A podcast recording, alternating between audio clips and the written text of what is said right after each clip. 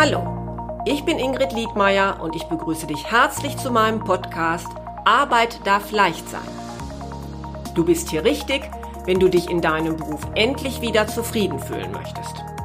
Ich gebe dir konkrete Tipps, wie du herausfindest, welcher Job wirklich zu dir passt, viele neue Impulse für deine berufliche Veränderung und ab und zu eine kleine Unterstützung für deinen Mutmuskel.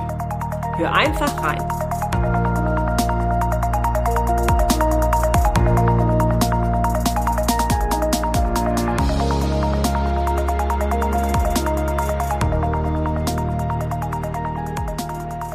In dieser Folge spreche ich mit Silke Krämer aus Heidelberg.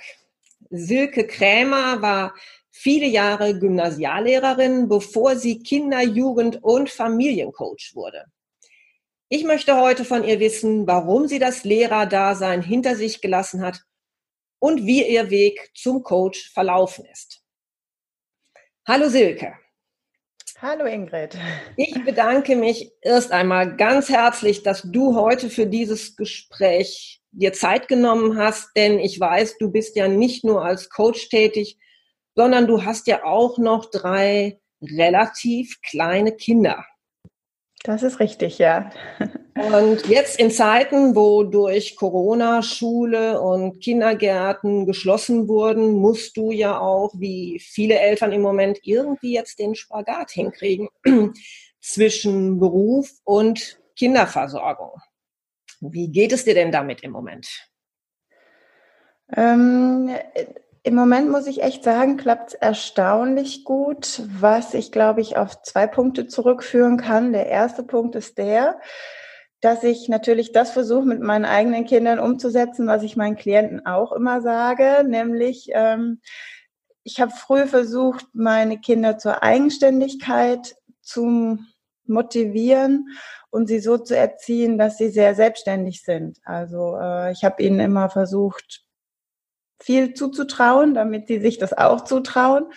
Und ähm, ja, dadurch habe ich gemerkt, dass wenn die Kinder Verantwortung übertragen bekommen, sie die auch wirklich dankbar und echt gewissenhaft ausführen. Ähm, und so ist es, dass, dass ich sie teilweise auch dann wirklich mal kurz alleine lassen kann, um mit dem Hund Gassi zu gehen oder kurz was zu erledigen und ähm, mich da total verlassen kann. Das ist echt super. Und zum anderen, mein Mann und ich ein gutes Team sind. ja, gut, das ist immer natürlich ein Vorteil, wenn man sich da ergänzen kann. Wenn jetzt aber vielleicht doch der ein oder andere jetzt von unseren Hörern sagt, ja, toll, dass die, die Silke da so gelassen ist, aber ich kriege das im Moment überhaupt nicht hin. Bei uns ist nur noch Krach, schlechte Laune, wir gehen uns alle auf den Nerv. Was hättest du denn da vielleicht gerade jetzt so als konkreten Tipp parat? Ja, erstmal kurz ein kleiner bisschen ausholen. Meistens verstärken sich schon unterschwellig vorhandene Probleme in Krisenzeiten. Und dann ist es eben oft so, dass wenn es eh schon nachmittags immer so Stress gab mit Hausaufgaben machen, lernen, dass sich das jetzt natürlich verstärkt, weil das oft auch Kinder sind, die nicht gerne ihre Aufgaben erledigen. Also die Eltern haben dann immer das Gefühl, sie müssen mithelfen und es kontrollieren äh, weil es alleine nicht richtig läuft. Oft ist es aber eine Bequemlichkeit der Kinder, weil die das Gefühl haben, ja, wenn Mama nebendran sitzt, dann fühlt sich nur halb so schlimm oder anstrengend an, aber die Arbeit läuft deshalb auch nicht schneller oder effektiver. Und ähm, ja, da ist meine gleiche Antwort. Eigenständigkeit, Selbstverantwortung, den Kindern was zutrauen und auch sich im schlimmsten Falle immer oder sich im Fall fragen, was ist das Schlimmste, was passieren kann? Was ist das Schlimmste, was passieren kann, wenn mein Kind die Aufgaben nicht macht? Ähm, ja, und dann ist es meistens gar nicht so schlimm. Also viele Mütter haben wirklich so Horrorszenarien in ihren Köpfen äh, und sehen ihre Kinder dann ohne Job und ohne Ausbildung unter der Brücke enden. Also ich glaube, das ist schon ein weiter Weg. Und es hilft halt auch, die Eigenverantwortlichkeit zu stärken, indem ich mit den Kindern spreche und sie tatsächlich frage, was sie denn wollen und warum sie es wollen und ob sie das wirklich wollen, aus sich heraus, oder ob sie es nur so sagen, weil eben alle sagen, man braucht Abitur oder so. Ne? Mhm. Aber wenn jemand von sich aus gar nicht wirklich das Bedürfnis hat, weil er total der kreative Typ ist und eher in, in eine andere Richtung tendiert, dann, dann muss er seinen Weg finden. Jeder lebt sein eigenes Leben und wir als Eltern auch. Und wir waren, wir sind für unser Leben verantwortlich wir begleiten natürlich unsere Kinder, solange sie klein sind, aber letztendlich müssen wir immer mehr Verantwortung abgeben und übertragen. Und das ist das Wichtige, was die Eltern lernen müssen. Ja, vielleicht auch so ein bisschen unsere eigenen Ansprüche, die wir an uns und auch an unsere Kinder haben, jetzt einfach so ein bisschen zurückfahren. Ne? Ja, und auch sich sagen, gut gemeint ist nicht gut gemacht. Ne? Nur weil ich meine, dass es für mein Kind das Beste ist, muss es nicht so sein. Ja, also vielleicht ist es halt für das Kind eben nicht das Beste. Mhm. Ja, dann fangen wir doch einfach jetzt einmal ganz von vorne an, wie es bei dir damals losgegangen ist nach dem Abitur. Du hast gerade das Abi schon angesprochen. Du bist ja dann erst einmal Gymnasiallehrerin für die Fächer Englisch und Sport geworden. Warum hast du dich denn damals für diesen Beruf entschieden? Hm. Gute Frage. Wahrscheinlich, weil ich von vielen anderen Berufen auch gar nicht wusste, ehrlich gesagt. Ja, also für mich gab es äh, Juristen, Ärzte und Lehrer, platt gesagt, also in meinem Umfeld. Bis ich, als ich dann mal irgendwann auf einer auf einer Party jemanden kennengelernt habe, der Verfahrenstechnik studiert, dachte ich, Verfahren, was ist das denn? Was macht man da? Keine Ahnung. Und so ging es mir mit ganz vielen ähm, anderen Berufen auch. Aber es war tatsächlich eben so, dass ich nach dem Abi Jahr in Irland war und dann bot sich Englisch an. Also ja, Außerdem bin ich vorgeschädigt. Meine Mutter ist auch Lehrerin. und äh, ich habe halt immer gerne, für mich war klar, ich möchte keinen Beruf im Büro. Ich möchte was Abwechslungsreiches und ich möchte gerne mit Menschen arbeiten. Und das hat diese Ansprüche bedient. Also das heißt, du hast geschaut, ja, was äh, möchte ich? Klar, ne, was interessiert mich? Aber was waren denn da vielleicht auch deine Stärken, wo du gedacht hast, die kann ich jetzt in den Lehrerberuf besonders gut einbringen? Oder hast du gar nicht drüber nachgedacht über deine Stärken? Ich glaube, das wurde mir erst später bewusst. Also ähm, ich glaube, unsere Generation war da ein bisschen schlecht vorbereitet auf die Berufswahl, muss ich ganz ehrlich sagen. Oder vielleicht auch nur ich. Aber es war schon so, dass im Lauf des Studiums, da macht man ja auch so Praktika und die Fachpraxis und dann im Referendariat. Also viele haben da schon gemerkt, dass eigentlich ihr Charakter nicht in den Lehrerberuf passt. Und ich bin halt, also ich, ich würde sagen, meine Stärken die für den Lehrerberuf gut sind, ist, dass ich spontan bin, dass ich flexibel bin und dass ich Humor habe. Und ähm, in der Klassensituation mit 30, ja, es kann, kann sein, du kommst da rein, hast deinen Unterricht super vorbereitet, hast deinen perfekten Plan im Kopf, die Arbeitsblätter, alles ausgearbeitet, kommst rein in die Klasse und die ganze Klasse ist durch und völlig fertig, weil entweder ein Streit in der Pause vorher war oder weil in der Stunde vorher eine Mathearbeit geschrieben wurde, die super schlecht gelaufen ist und alle Kinder völlig aufgebracht und aufgewühlt sind und dann geht der Plan halt nicht nicht auf. Ja. Mhm. Und ähm, es kann auch sein, man hat die Stunde super vorbereitet und dann schaukelt der eine in der Reihe hinten rechts mit seinem Stuhl und kippt um, der nächste kruschelt am Nachbar im Mäppchen rum, der andere sagt, äh, der nervt mich, ich habe keinen Platz, der rutscht zu weit zu mir rüber, der nächste, also es gibt einfach tausend Störfaktoren, die da passieren können, weil ja Menschen keine Maschinen sind. Und ich glaube, da ist schon Flexibilität wichtig. Mhm. Flexibilität. Und, und wenn, wenn du jetzt mal einem jungen Menschen, der jetzt überlegt, Lehramt zu studieren, raten würdest, worauf er schauen soll, was wäre das dann neben dem fachlichen Interesse? Stressresistenz auf jeden Fall.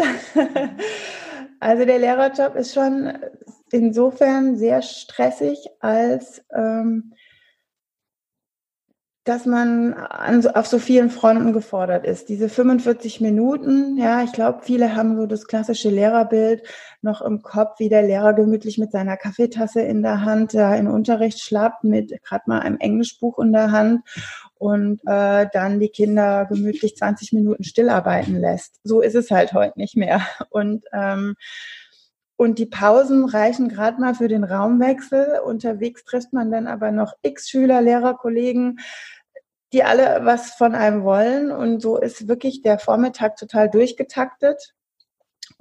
Und durch die Ganztagesschule bis in den Nachmittag hinein. Und der Lehrerberuf ist schon lange kein Halbtagsjob mehr mit endlosen Ferien. Also so ist es nicht. Wenn man Lehrer wird, weil man denkt, oh super, da sind viele Ferien und ich arbeite ja nur halbtags, ist definitiv der falsche Ansatz. Ja. Das finde ich gut, dass du das jetzt auch nochmal so explizit sagst, denn ich glaube, das herrscht ja doch noch in in ganz vielen Köpfen von uns. Hm? Also das wirklich nachzuvollziehen, was ein Lehrer da den ganzen Tag leisten muss, ist, glaube ich, für den, der es noch nie gemacht hat, sehr schwer zu erfassen. Hm? Ja, ich habe auch oft gesagt, Mensch, ich bräuchte eigentlich eine Sekretärin. Dann wäre es okay. Also man, wenn man Lehrer wird, dann konzentriert man sich total aufs Unterrichten. Und wenn ich heute jetzt aus der Perspektive draußen zu sein reinschaue und mir denke, ach, irgendwie so, ne, man verklärt ja dann auch immer ein bisschen, wenn man eine Weile draußen ist. Dann dachte ich, ach, das wäre schon mal wieder schön, so mit einer Klasse. Und das Unterrichten war auch nie das, warum ich raus wollte, mhm. sondern eher das Ganze drumherum, das System und all das andere. Ja, ja genau, das, das ist ja jetzt gerade, glaube ich, die Frage, die, die wir uns jetzt gerade alle stellen, wenn wir dir jetzt zuhören. Wann, wann war denn vielleicht das erste Mal, dass du so gedacht hast, hm, ich glaube, ich bin hier falsch? Oh, ich glaube, Ingrid, das ist ein Prozess. Also erstmal tritt sicherlich so eine Unzufriedenheit auf. Man fängt an, so ein bisschen zu meckern, äh, befeuert durch das Meckern der Kollegen. Und dann ähm, geht der Fokus auch so ein bisschen mehr auf das Negative, weil es halt schon einfach das Problem in der Schule ist, dass so viele verschiedene Charaktere da sind, die alle ähm, ja in dieses eine System gepresst werden. Und so habe ich das auch bei meinen Schülern erlebt. Also ich erinnere mich zum Beispiel an so einen süßen Fünfklässler, der, ähm, ach, ich, der Klasse war zu, Stunde war zu Ende, ich musste in die Sporthalle weiter, stand schon da mit dem Schlüssel in der Türe und wartete auf ihn, der hingebungsvoll seine Stifte nach Farbe einsortierte. Und ich fand es eigentlich echt nett, weil, weil er war so, ja, der konnte so, der war so versonnen, mit sich beschäftigt, was ich eine tolle Qualität finde. Aber in meiner Situation musste ich ihn antreiben. Also ich war dann total hin und her gerissen zwischen, ach Gott, der süße Kleine, jetzt lasse ich ihn mal machen und jetzt steht aber schon die nächste Klasse vor der Sporthalle und randaliert da rum und ich habe jetzt noch genau eine Minute und dann klingelt's und ich muss noch darüber und mich umziehen und so weiter. Und so war es einfach ganz arg oft und das sind lauter so kleine Situationen, die natürlich das Stresslevel aufbauen. Dann kam hinzu, dass ich nach meiner zweiten Elternzeit mit acht Stunden Klassenlehrerin einer zehnten Klasse war. Was schwierig war. Viele Jungs waren versetzungsgefährdet. Und einen Jungen habe ich mal gefragt, ja, weil ich mir überlegt hatte, ob es nicht sinnvoller für ihn wäre, auf die Realschule zu wechseln, dort einen besseren Realschulabschluss zu machen, weil zu dem Zeitpunkt echt ungewiss war, ob er die gymnasiale Oberstufe überhaupt schaffen würde. Und dann habe ich ihn gefragt, sag mal, was willst du denn eigentlich mal werden? Dann sagt er, oh ja, Manager. und dann sage ich, oh ja, das ist schön. Na, dachte, der Kerl hat ein Ziel. Ne? Dann sage ich, was willst du mal so managen? Dann sagt er, ach, ach, ich weiß noch nicht so genau. Das ist eigentlich nicht so wichtig. Hauptsache Manager. und ähm, da wurde mir das so klar, dass viele junge Menschen da so ziellos rumirren und eigentlich gar nicht genau wissen, wo sie hinwollen, was sich dann wiederum auch in der Motivation logischerweise ähm, niederschlägt. Und äh, ja, also diese, diese, diese zehnte Klasse war einfach so anstrengend. Da, waren, da war ein Schüler, der hat eine Sechsklässlerin mit 120 WhatsApp am Tag bombardiert. Ähm, musst du mit dem Kollege sprechen, musst du mit der Mutter sprechen, musst du mit dem Klassenlehrer des Mädels sprechen, mit den Mädels selber sprechen, mit dem Schüler sprechen und lauter solche zusätzlichen Sachen. Ne? Also ich ging echt auf dem Zahnfleisch, weil ich zu dem Zeitpunkt ja diese ähm, zwei kleinen Jungs im Abstand von 22 Monaten noch zu Hause hatte und merkte dann, dass dieses Stresslevel oder die Stressbelastung meine Familie zu Hause zu spüren bekommt. So in der Schule hatte ich mich dann noch im Griff, aber irgendwann ging es halt nicht mehr, je, je fortgeschrittener der Tag war. Und abends oder nachmittags, ja, war ich halt einfach viel ungeduldiger meinen Kindern gegenüber als ansonsten normal. Und auch mein Mann hat's gemerkt. Und letztendlich hat er, glaube ich, so ein bisschen den Ausschlag dafür gegeben. Ich er hat gesagt, Silke, jetzt denk doch mal an was anderes. ja, also er hat zum Glück nicht gesagt, hey, weißt du was, du bist total überfordert, ich habe das Gefühl, du packst es nicht, sondern er war sehr sensibel und vorsichtig und hat irgendwann, als ich mal wieder so völlig erschöpft und verzweifelt war, gesagt, Mensch, sag mal, also wenn dir dein Beruf Spaß macht, ich will ja nicht, ich, ich, um Gottes Willen, ich will dir das nicht ausreden, aber ähm, überleg doch mal für dich, ob es das wirklich wert ist, das, was du an Energie reinbringst, ob du diesen Ausgleich zurückkriegst. Oh, und dann dachte ich so, boah, krass, das, das fühlt sich ja voll an wie Scheitern. Ne? Es sind ja x andere Frauen auch in der Situation, die haben auch Kinder daheim und die haben auch einen Haushalt und die haben auch einen Job und kriegen es irgendwie hin. Hm. Aber die Betonung liegt auf irgendwie. Mhm. Und ne, irgendwie ist nämlich nicht gut. Und ich glaube, es leiden ganz arg viele dann darunter. In meinem Fall halt meine Familie, mein eigenes, meine eigene Zufriedenheit, meine Gesundheit. Ähm, ja, und dann kam ich so langsam zu dem, zu dem Schluss, dass ich dachte, ja, hm, vielleicht hat er recht. Hab dann aber zu ihm gesagt, ja, aber andere schaffen es doch auch. Und dann hat er.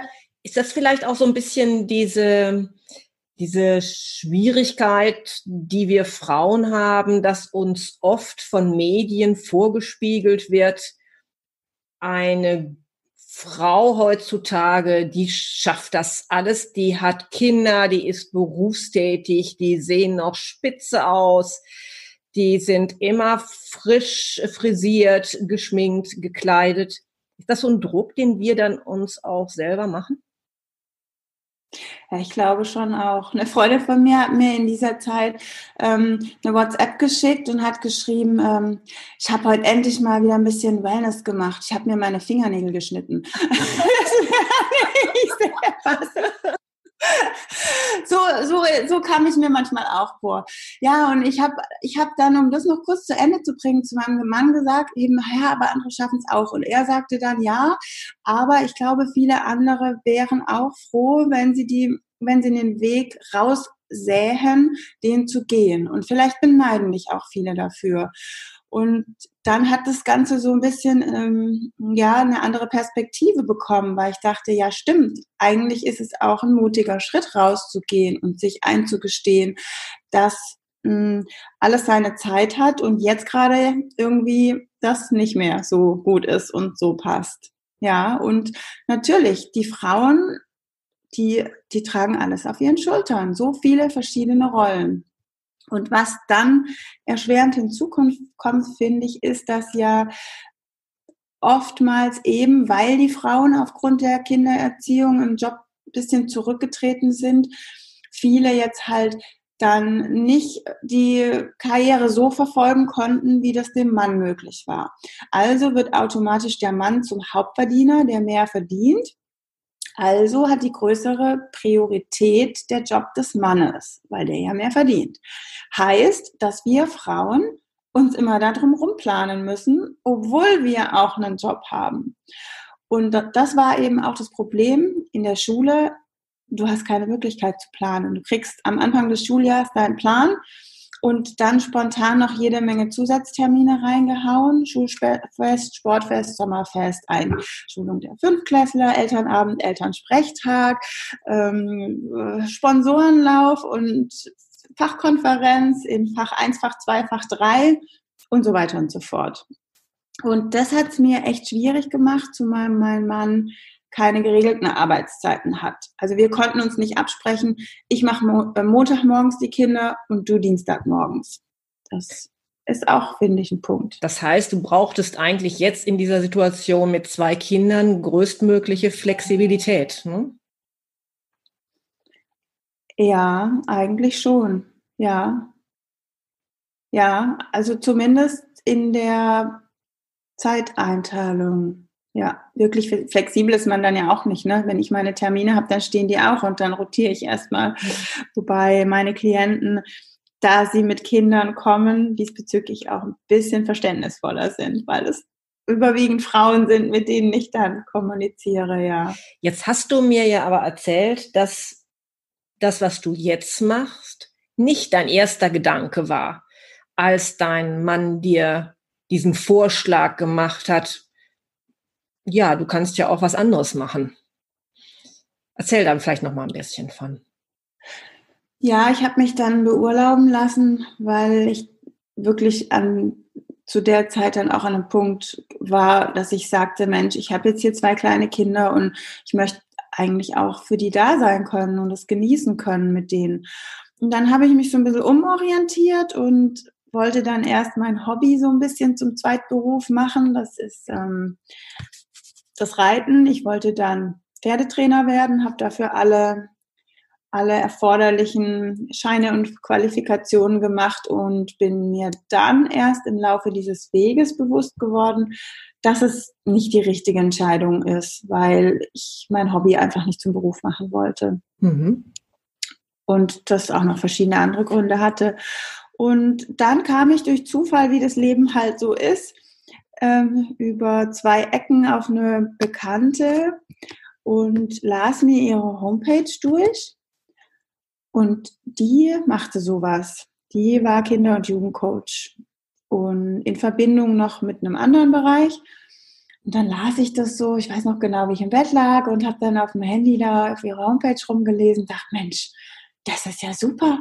Das ist eigentlich genau das, was ich machen würde, weil es mir die Möglichkeit bietet, mit jungen Menschen weiterhin zusammenzuarbeiten, was ich immer sehr gern getan habe, aber nicht mit einem Rotstift in der Hand, sondern ihnen dabei zu helfen, dass es in ihrem Leben besser funktioniert, dass sie damit klarer kommen können, was die Anforderungen in der Schule an sie sind. Kannst du Streit oder Schulangst. Mhm, genau. Kannst du da vielleicht noch mal ein bisschen genauer erzählen äh, den Hörern, was du eigentlich genau tust. Das heißt, mit welchen Problemen kommen denn eigentlich Kinder und Jugendliche zu dir? Vielmehr selber kommen sie wahrscheinlich nicht, sondern die Eltern melden sich ja wahrscheinlich bei dir.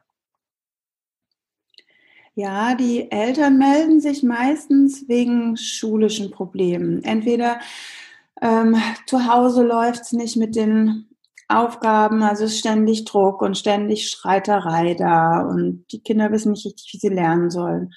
Oftmals sagen auch die Kinder, wenn die dann da sind, ah, ich wünsche mir, dass ich mich besser konzentrieren kann. Also Konzentration ist so ein Thema, Motivation ist ein Thema, Streit mit Mitschülern, Angst vor Lehrern, Angst vor Klassenarbeiten, Bauchweh, Schulangst, morgens nicht in die Schule gehen können, weinende Kinder, das sind so Themen, genau, die das Coaching betreffen.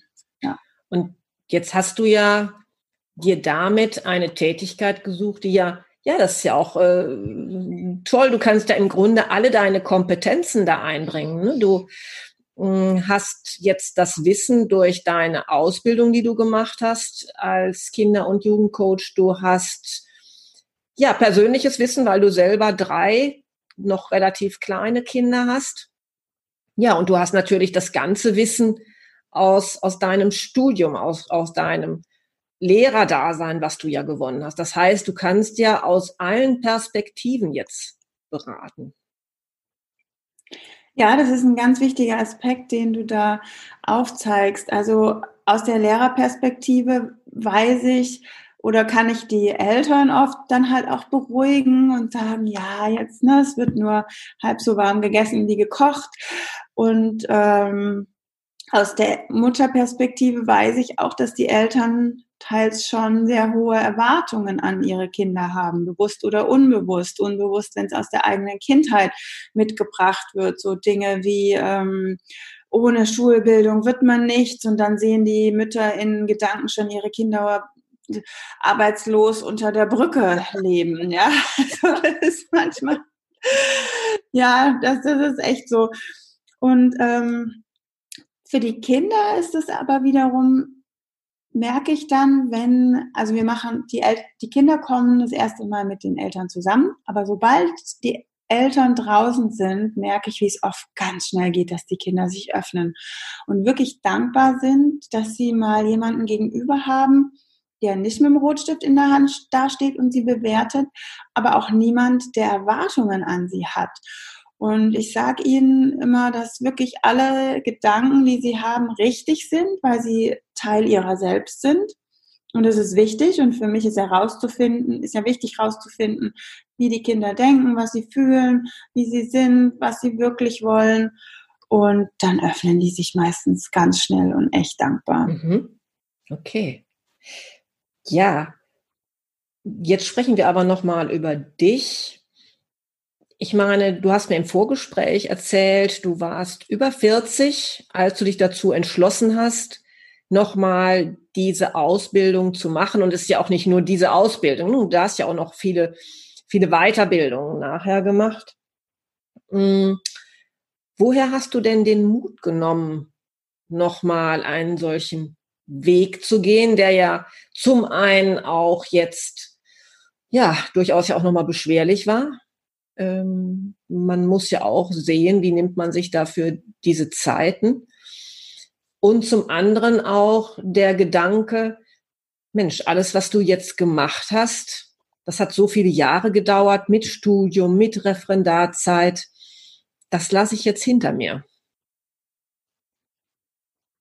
Ja, es ist ganz spannend. Woher hatte ich den Mut? Ich glaube, ich bin zum einen sowieso ein ähm, Mensch, der neugierig ist und ich fand es spannend, nochmal was ganz anderes zu lernen.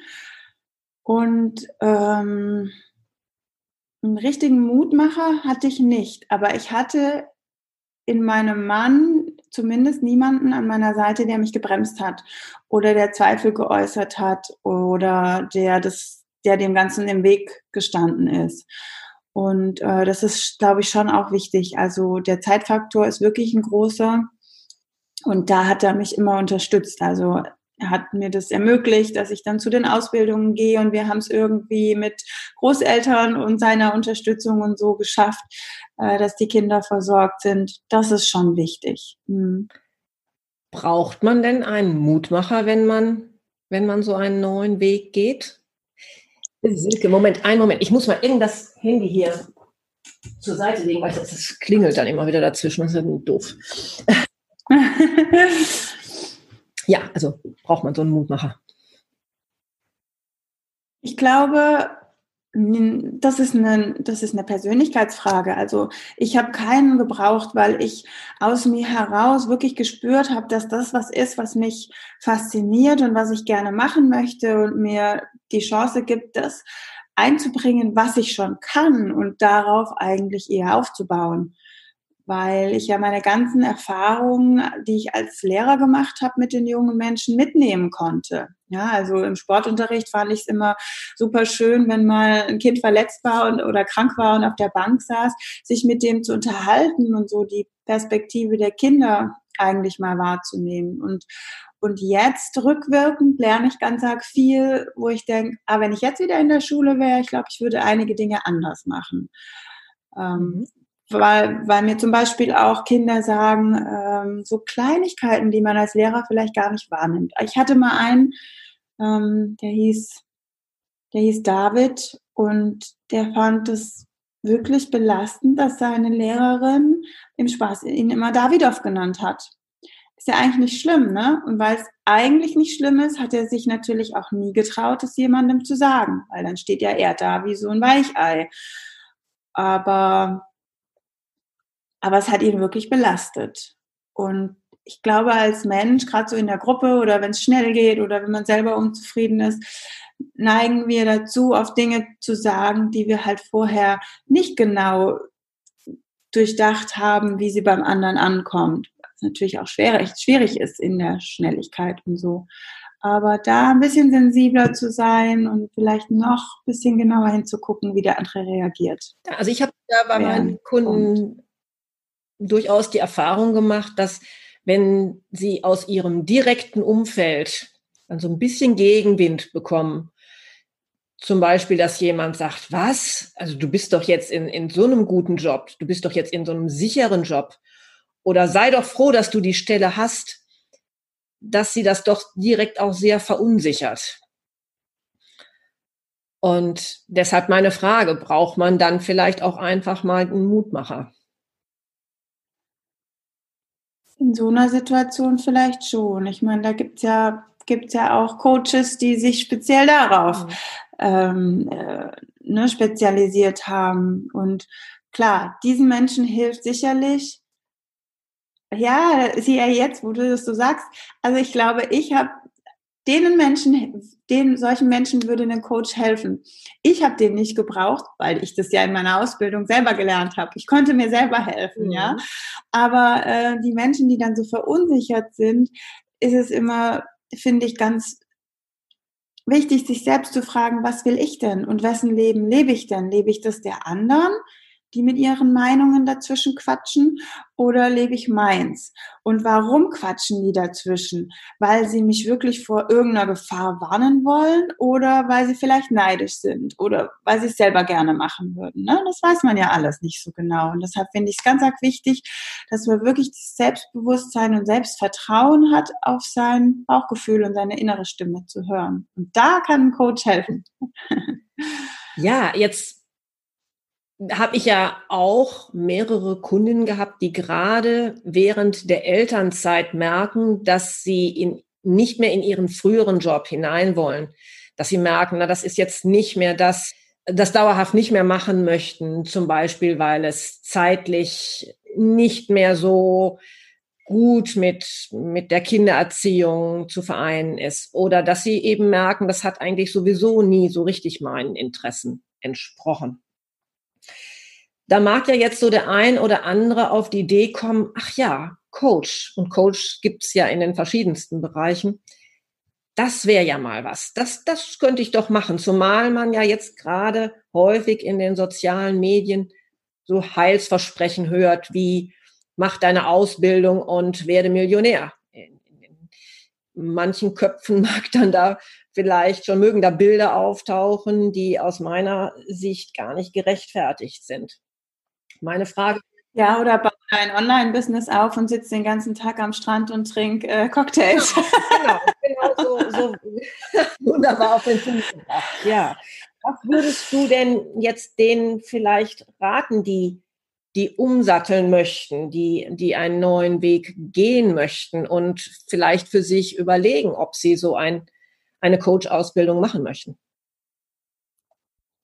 Da, da würde ich wirklich einen positiven Realismus äh, anraten, weil eben, wie du auch sagst, also es ist nicht nur die Arbeit mit den Klienten, sondern steckt ganz arg viel dahinter. Die Klienten müssen ja erstmal kommen. Es ist ja nicht so, dass du dein Schild raushängst und am nächsten Tag steht da eine Schlange und du hast äh, fünf Tage die Woche deine Bude acht Stunden am Tag voll. Das heißt, du brauchst ein Marketing, du brauchst einen entsprechenden Internetauftritt, du brauchst eine Werbung, du musst gucken, dass es alles datenschutzkonform ist, du brauchst einen Coachingvertrag, also ganz viel rechtliches auch. Du musst einen Raum mieten und die Miete zahlen können, du brauchst eine Versicherung, die Krankenversicherung muss abgedeckt sein, die Rentenvorsorge. Ähm, du brauchst viele Materialien, die du vielleicht gestalten können solltest. Und ja, dessen sollte man sich wirklich bewusst sein. Also bei so einem Berufswechsel wirklich fragen, nicht nur, was ist es vordergründig, sondern was steckt alles dahinter. Das gleiche beim Lehrer auch. In der Ausbildung dachte ich mir, ja super, ich stehe dann halt vor Schülern und unterrichte und das habe ich auch im Referendariat gelernt.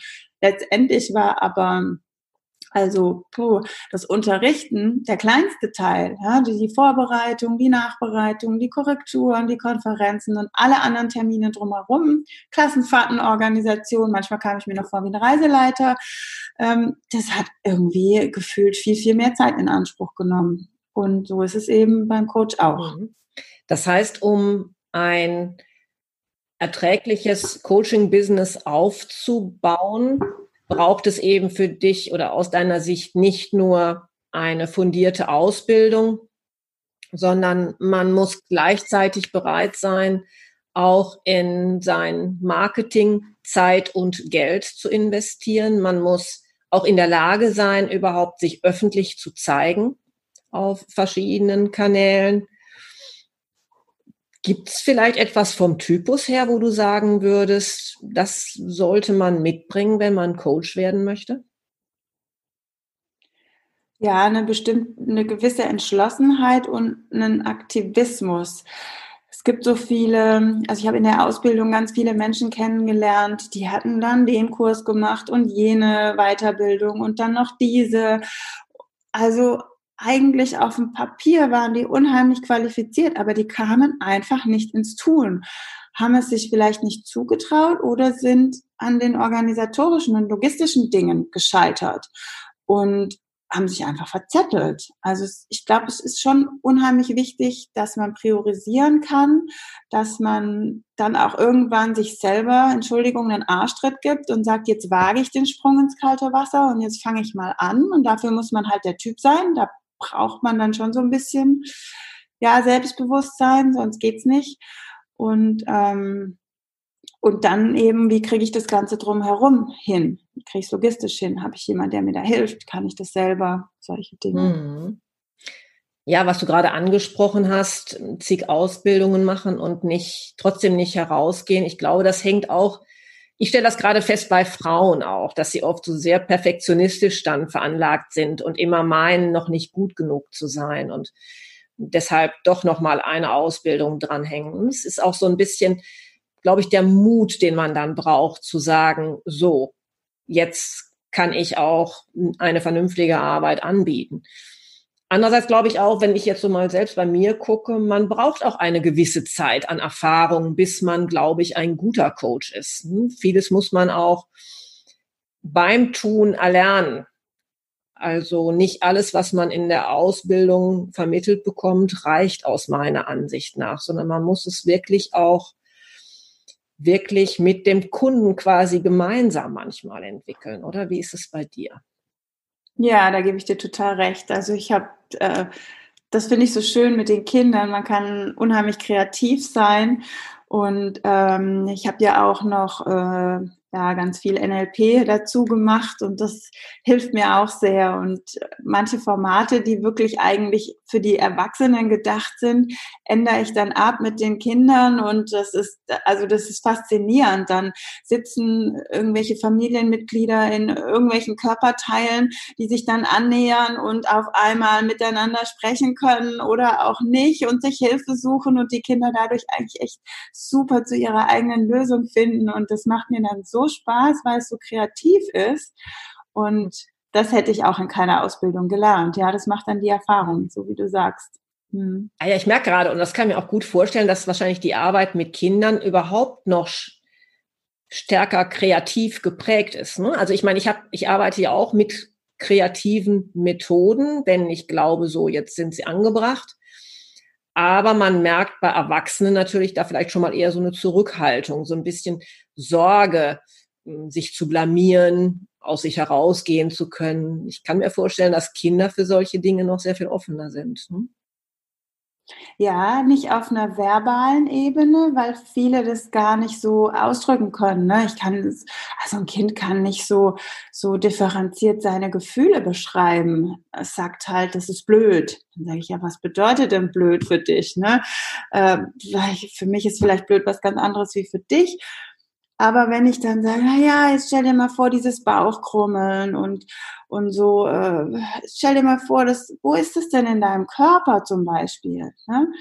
Und äh, wie fühlt sich das da an? Fühlst du das noch wo? Und dann sagen die, ah ja, im Kopf. Oder die können sofort ganz klar sagen, gucken sie mich so ein bisschen zweifelhaft an, ich merke es eigentlich an den Fußsohlen.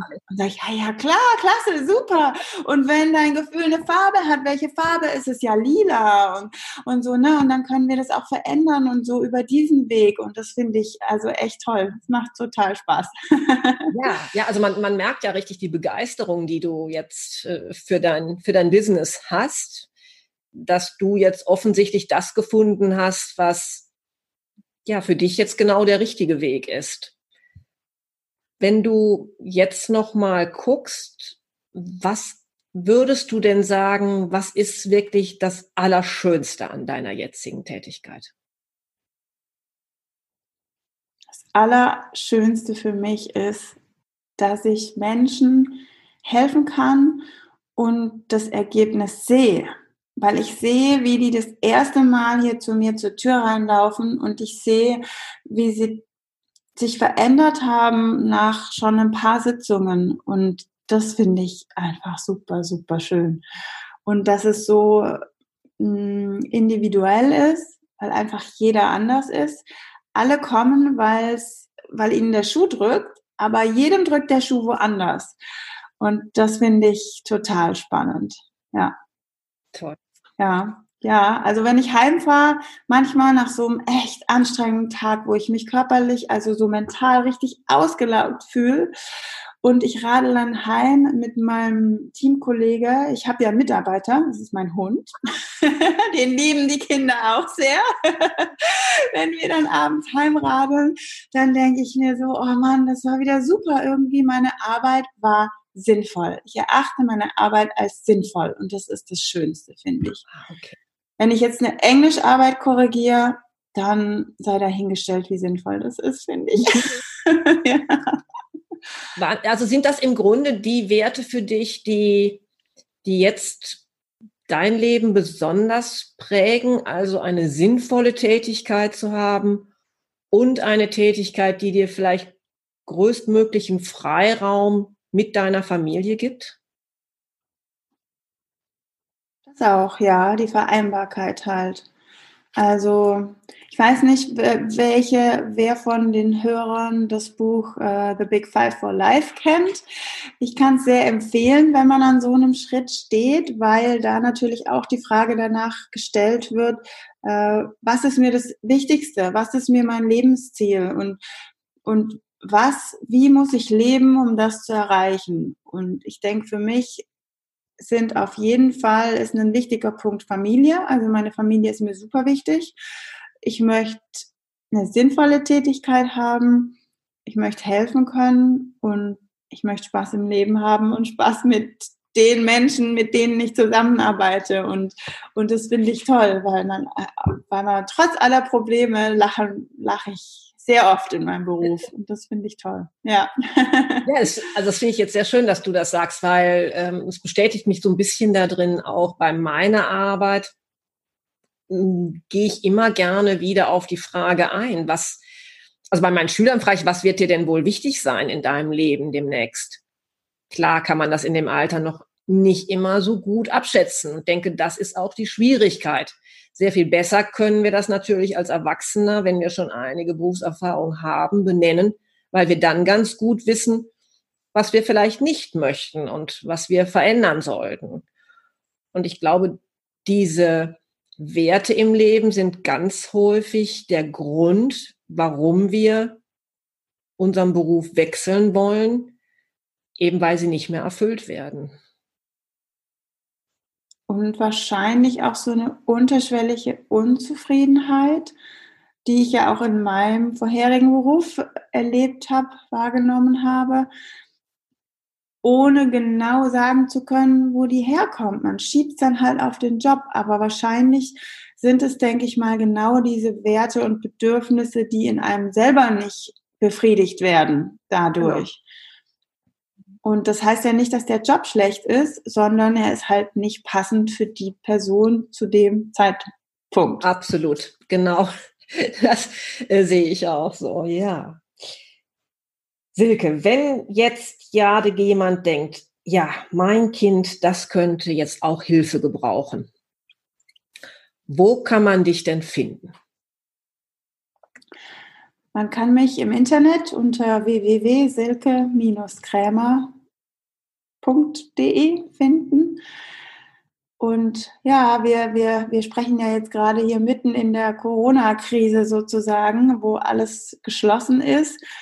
Und ähm, ja, Probleme bieten Chancen. Und so hat sich mir die Chance jetzt geboten, tatsächlich mal ein paar Online-Coachings durchzuführen, die eigentlich wirklich gut geklappt haben. Ich hätte da vielleicht generationsbedingt ein bisschen eine Hürde gehabt, aber das ermöglicht das doch, dass wir alle ein bisschen näher zusammenrücken und so, glaube ich, macht es sogar Sinn, sich melden, zu melden, wenn man nicht im Heidelberger Umkreis lebt. Ja, sehr schön. Ich glaube auch, Online-Coaching wird wahrscheinlich demnächst einen noch viel größeren Raum in unserer Arbeit einnehmen, weil wir uns auch nicht mehr selbst so blockieren durch den Gedanken, man müsste es alles offline machen, sondern es funktioniert hm. auch online sehr gut.